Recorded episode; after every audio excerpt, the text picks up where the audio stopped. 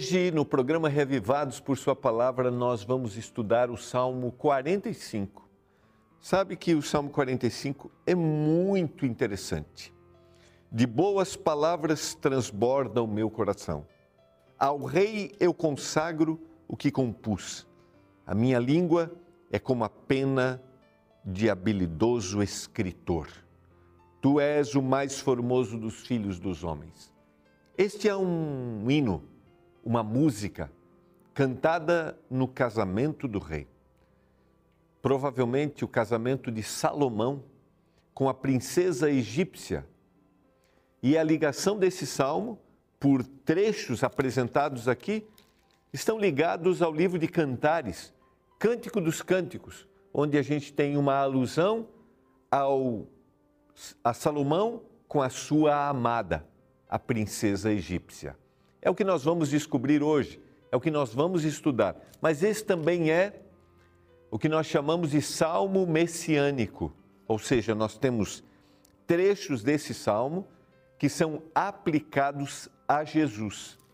Jesus como um guerreiro, Jesus como aquele que é o filho do homem, o salvador, aquele que é o salvador da humanidade vamos explorar juntos o Salmo 45. É um privilégio ter a sua companhia mais uma vez, poder estudar com você a Bíblia, a palavra, um capítulo por dia, que é o nosso projeto do Reavivados por Sua Palavra. Eu estou aqui substituindo o apresentador oficial desse programa, que é o pastor Ronaldo de Oliveira. Logo, ele estará com você. Você sabe que aqui na Novo Tempo nós temos uma escola. Isso mesmo são 2 milhões de alunos e essa escola distribui gratuitamente todo o nosso material didático. Tudo que nós apresentamos, essa é uma participação, você se inscreve e nós só temos um objetivo: levar o conhecimento da Bíblia até você. Você gostaria de ser um aluno da escola bíblica e gostaria de receber os nossos guias de estudos? Eu quero apresentar esse aqui, ó pais preparados, filhos de caráter. Nós temos aqui princípios bíblicos informações técnicas, oito lições como você pode educar sabiamente os seus filhos. Os desafios que nós temos no cotidiano. E aqui você vai encontrar ajuda, informações, reflexões. São oito estudos, oito videoaulas com a autora do nosso guia, que é a Darleide Alves. E eu quero dizer para você que você também pode ir lá no, no canal do YouTube do Escola Bíblica, youtube.com/barra Escola Bíblica NT. Eu tive a alegria de fazer esse estudo aqui, esse guia, nas últimas semanas no programa Escola Bíblica. Então, se você tiver dúvidas, vai lá, estuda. Eu tenho a certeza que vai ser uma grande bênção para você. Também quero te motivar, como eu sempre faço na introdução aqui do Reavivados, a compartilhar a mensagem da palavra com seus amigos. Exatamente isso. Bem simples. Entra no canal nosso no YouTube do Reavivados e compartilhe o que a gente apresenta aqui. Você também pode ir no nosso canal no é, Spotify e no Deezer e compartilhar o áudio com seus amigos. O conhecimento adquirido deve ser um conhecimento compartilhado. E eu espero que você compartilhe a mensagem da palavra, porque aonde a palavra chega, há transformação. Vidas são transformadas. Nós não ficamos do mesmo jeito. Olha, eu vou para o intervalo, é bem rapidinho, e na volta vamos estudar esse hino para um casamento o Salmo 45. Eu já volto.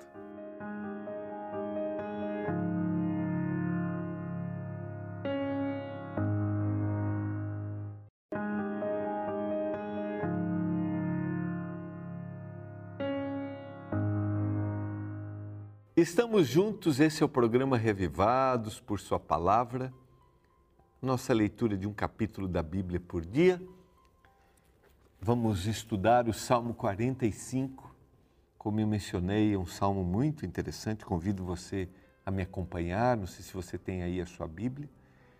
Esse é um salmo com né, comentário, os comentaristas dizem ele está ligado provavelmente ao livro de Cantares pela semelhança de expressões, como por exemplo o verso 2, Tu és o mais formoso dos filhos dos homens, a descrição. Né? O livro de Cantares é o é, é a, o plano divino para a sexualidade, para o casamento, é, que apresenta Salomão com a sua amada. E provavelmente este é, esta é uma composição musical para o casamento de Salomão com a princesa egípcia, que está lá em 1 Reis, capítulo 3, verso 1, acho que vale a pena a gente ler. 1 Reis, capítulo 3, verso 1, e o texto diz: Salomão aparentou-se com Faraó, rei do Egito, pois tomou por mulheres a filha de Faraó e a trouxe à cidade de Davi, até que acabasse de edificar a sua casa e a casa do Senhor e a muralha, a roda de Jerusalém. Então, está aqui a descrição essa é uma composição musical para esta celebração. E eu vou ler. Esse também é um salmo messiânico, a gente tem referências diretas ao Senhor Jesus Cristo. E eu vou ler alguns versos aqui. Além disso, a gente tem lições bem interessantes, como o texto que há o preparo do noivo. O noivo vai ao encontro da noiva. Se a gente fizer uma aplicação é, é, dentro do contexto bíblico de salvação. O Senhor Jesus é o noivo, a gente vê isso lá no livro do Apocalipse, e ele vai casar-se, a igreja, a mulher é a igreja, esta é a noiva, e ele vem ao encontro da noiva para definitivamente viver a eternidade. Então, a gente tem muitas lições nesse salmo, vale a pena você ler com essas perspectivas. De boas palavras transborda o meu coração, diz o verso 1. Ao rei consagro o que compus, a minha língua é como a pena de habilidoso escritor. Tu és o mais formoso dos filhos dos homens, nos teus lábios se extravasou a graça, por isso Deus te abençoou para sempre. Expressão usada para o rei e aplicada também para o Senhor Jesus, aquele que é o verdadeiro rei da linha de Davi, aquele que é o Salvador do mundo. Cinge a espada no teu flanco, herói, cinge a tua glória e a tua majestade, e nessa majestade cavalga prosperamente, prosperamente pela causa da verdade e da justiça e a tua destra te ensinará proezas, as tuas setas são agudas, penetram o coração dos inimigos do rei. A gente tem aqui uma apresentação de Jesus como um guerreiro, aquele que luta para salvar a cada um de nós. O teu trono, ó Deus, é para todo sempre. Uma outra visão, uma visão messiânica o teu cetro, cetro de equidade, cetro do teu reino. E agora, verso 7, também uma visão messiânica e uma característica que o rei deveria ter: amas a justiça e odeias a iniquidade. Por isso, Deus, o teu Deus, te ungiu com óleo de alegria, como a nenhum dos teus companheiros. Vejam só, mais uma visão messiânica, porque aqui Jesus é apresentado como Deus. Mas eu quero fazer aqui uma aplicação, que essa deveria ser uma característica do rei, quando a gente vai estudar lá, quando um rei é empossado dentro da visão bíblica, as características que ele deveria ter para que a sua nação, para aqueles seus, aqueles que ele governava, tivessem, fossem bem cuidados ele deveria amar a justiça e odiar a iniquidade. Mas nós podemos aplicar isso para nós. nós devemos amar a justiça e odiar aquilo que é contrário à vontade de Deus. Não podemos ser condescendentes, não podemos ser moldados, não podemos nos desviar daquilo que Deus deseja, nos moldar daquilo que nos, nos é oferecido, mas devemos amar o que é justo e cumprir aquilo que o Senhor deseja para cada um de nós. Essa era uma característica, deveria ser a característica do rei, mas também essa é a característica do verdadeiro rei, o Senhor Jesus, que um dia voltará para instituir definitivamente o seu reino nesta terra. A partir do verso 8, a gente tem a apresentação do preparo do noivo e do preparo da noiva. E a gente tem boas aplicações. Você sabe que o casamento, nesta região, no Oriente Médio, o noivo ia até a casa da noiva para buscá-la. Um dia, Jesus Cristo veio a esta terra para nos salvar. E um dia, Jesus Cristo voltará a esta terra para nos redimir para sempre. Esta é uma alusão ao Senhor Jesus Cristo e aquilo que ele fará. Então, é, é uma ilustração, uma metáfora da ação do Senhor. Mas aqui entra uma, um detalhe interessante.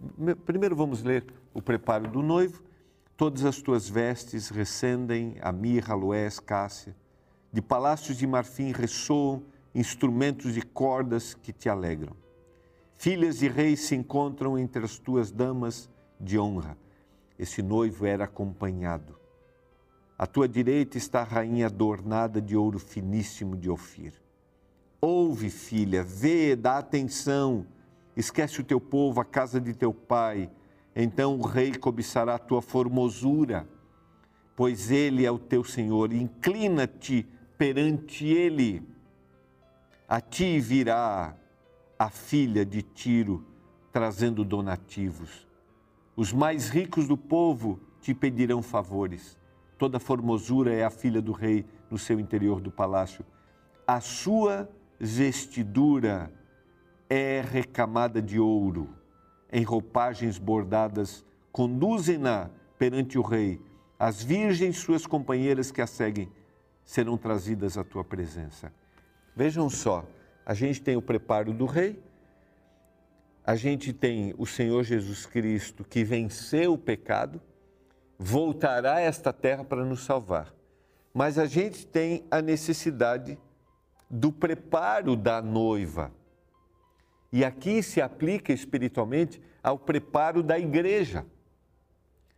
E igreja, que vale a pena uma reflexão, a gente pode olhar igreja numa visão institucional, uma, uma entidade religiosa. Mas a gente pode olhar a igreja também como um corpo de doutrinas, de verdades da palavra. Mas a gente pode olhar a igreja também como pessoas, gente gente que acredita num corpo de doutrinas, numa verdade da palavra. E que estão ligadas a uma instituição. E o Senhor tem pessoas sinceras em todos os lugares. Não é a placa de uma igreja que vai salvar alguém. Não é uma instituição religiosa que vai salvar alguém não é pertencer a uma comunidade religiosa que vai salvar alguém. Pertencer uma, a uma comunidade religiosa é importante para o processo do crescimento, do convívio e de verdades que a gente tem em comum. A Bíblia vai dizer que a gente deve participar desse corpo de Cristo. Mas não é esta participação que me salva mas é o meu preparo pessoal, crendo na palavra e olhando esse corpo de doutrinas que eu tenho ali onde eu participo. E esse corpo de doutrinas, de crenças, deve estar baseado no que a Bíblia diz e não no que a tradição diz. Se a tradição estiver de acordo, ok, mas se a tradição vier de encontro, eu devo tomar uma decisão, ou a palavra ou a tradição. É para a gente refletir. Mas voltando ao salmo, vejam que a noiva se prepara. E aqui eu quero fazer uma aplicação para a gente. Nós estamos nos preparando para encontrar o Senhor Jesus Cristo, o noivo que vem ao encontro para definitivamente levar essa igreja para viver a eternidade. E você pode me perguntar assim, pastor, mas o que você está falando com preparo? É o processo de transformação que acontece na nossa vida todo dia, quando a gente se rende ao Senhor Jesus, quando a gente se entrega a Ele, quando a gente busca Ele, quando a gente deposita nele toda a nossa confiança. Quando a gente busca conhecer a Sua vontade. Não é meritório, sabe? Não é assim, ah, eu vou fazer porque aí o Senhor vai me aceitar. Não, não é isso. Mas é minha entrega total a Ele, minha rendição a Ele. É uma vida controlada pelo Espírito. Você tem se preparado para encontrar o Senhor Jesus? Você tem buscado o Senhor Jesus, a sua graça? Lá no Apocalipse, a gente vai ver que aquele que se vestiu das vestiduras, aquele que se lavou no sangue do Cordeiro, aquele que aceitou o sacrifício do Senhor. E na última parte do Salmo 45, em roupagens bordadas, conduzem-no perante o rei, as virgens suas companheiras que a seguem, serão trazidas à tua presença, serão dirigidas com alegria e regozijo, entrarão no palácio do rei. Em vez de teus pais serão teus filhos, os quais farás príncipes por toda a terra. E agora a última parte, o verso 17. O teu nome eu farei celebrado de geração a geração, e assim os povos te louvarão para todo o sempre. Esse é, essa é uma benção. É a certeza de que aquele casamento seria abençoado, de que aquele governo seria abençoado, de que aquelas pessoas que estavam ali diante do Senhor seriam abençoados. O teu nome eu farei celebrado de geração em geração, e os povos te louvarão para todo sempre. Essa também é uma visão messiânica. É o que o Senhor fará definitivamente com aquele que se entregar a Ele e foi aquilo que Ele fez com Jesus Cristo. Os povos te louvarão para todo sempre. Mas eu gostaria, hoje, ao concluir esta reflexão, eu gostaria primeiro de colocar a sua vida, sua família, seu casamento diante do Senhor. Mas quero também dizer a você a necessidade de nos prepararmos de forma individual, de forma familiar, para um dia encontrarmos o Senhor Jesus. Você crê? Você crê que um dia Jesus Cristo voltará e você deseja se preparar? Amanhã a gente vai estudar isso ao lermos o Salmo 46 na visão messiânica da cidade de Deus que o salmista apresenta. Mas eu quero orar agora para que você tenha essa certeza. Você quer se preparar para viver a eternidade. Vamos orar. Pai do céu, obrigado pela tua palavra, pelas reflexões. Obrigado por Jesus Cristo, que um dia veio a essa terra para nos dar a salvação e um dia voltará para que a gente viva a eternidade. Nós queremos nos preparar para este momento. Nos ajude, em nome de Jesus. Amém. Você está acompanhando a gente pelo nosso canal no YouTube, está assistindo na TV? Escreve aí para a gente. Eu quero me preparar para um dia viver a eternidade. Você deseja? Escreve, eu quero me preparar junto com a minha família, junto com os meus filhos, junto com meu esposo, junto com a minha esposa. Escreve aí e que um dia todos nós possamos viver a eternidade ao lado do Senhor Jesus. Eu vou ficando por aqui e a gente se encontra amanhã para estudarmos juntos o Salmo 46. Um abraço. Você já ouviu a frase todo mundo tem um preço? Você concorda com ela? Para o filósofo Nietzsche, para cada homem existe uma isca que ele não consegue deixar de morder. Refletindo sobre tais iscas, a escritora Clarice Lispector afirmou: Vivemos em um mundo onde tudo tem um preço, mas quase nada tem valor. E as poucas coisas que têm valor, poucos sabem valorizar. Não é nenhum segredo a existência de indivíduos que negociam seus princípios por dinheiro, prazer ou poder. Para o barão de Tararé, tais pessoas eram sem valor para a sociedade. Por isso, ele declarou: O homem que se vende recebe sempre mais do que vale. Quando lemos o Salmo 45, versos 6 e 7, encontramos um conceito interessante sobre os verdadeiros valores. Ouça: Amastes a justiça e odiastes a iniquidade. Por isso Deus, o teu Deus, te ungiu com óleo de alegria, como a nenhum dos teus companheiros. Os versos falam de um rei justo, o qual é aprovado por Deus pelo fato de não ter se corrompido, não ter se entregue à falsidade e nem à desonestidade. O texto bíblico deixa claro que ele tinha uma relação de amor para com a justiça e de ódio com relação ao que era errado. Ele não era apenas alguém que fazia o que era correto, ele o amava fazer. Não era uma obrigação seguir o certo, mas um deleite. Ele não se vendia, não se deixava seduzir pelas ofertas brilhantes que cobravam sua integridade como pagamento. Tal indivíduo é um exemplo de pessoas que são aprovadas diante dos olhos de Deus, o qual deveríamos colocar como alvo a ser alcançado. Pois todo seguidor da Bíblia deveria também amar fazer o que é certo e odiar as ofertas do que é errado. Finalizo essa reflexão com o impactante desafio escrito por Ellen White no livro Educação. A maior necessidade do mundo é de homens, homens que não se compram nem se vendam, Homens que no íntimo da alma sejam verdadeiros e honestos.